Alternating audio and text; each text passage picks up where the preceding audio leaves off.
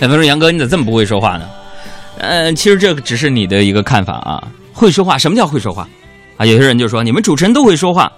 其实我觉得所谓的会说话呢，不仅仅是要清晰流畅、反应快，是吧？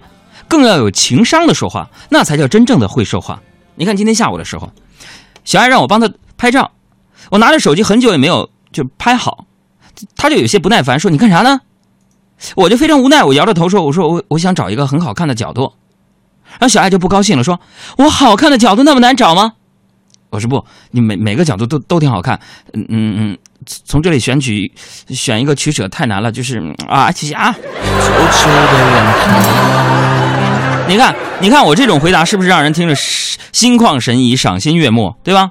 这种能力不是谁都有的，是吧？比如说今天中午吧，我说我胖的时候，小胡对我说：“说杨哥，你瘦的时候是帅，发胖了就是放大的帅，对吧？”所以说话是一门艺术，听着舒服。你不像阿布，阿布盯了我半天，缓缓道：“说哥，你胖，你胖，你胖有胖的好处。”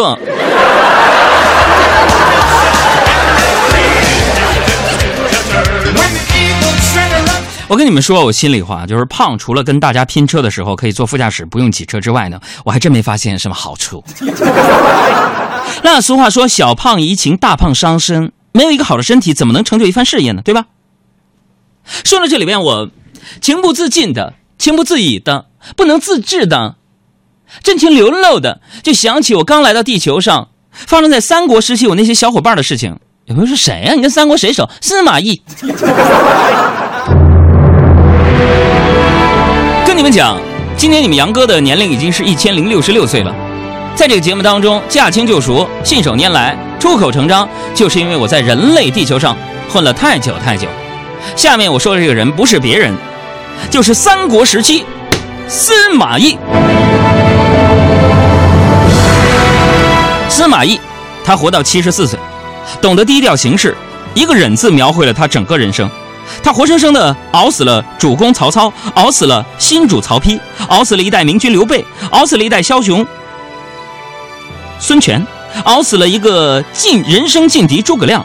他熬死了和他同等级别的所有人。他深刻的认识一个道理，他跟我说：“海洋啊，世界是你的，也是我的，但归根结底属于那些身体好的、活得久的人呐。”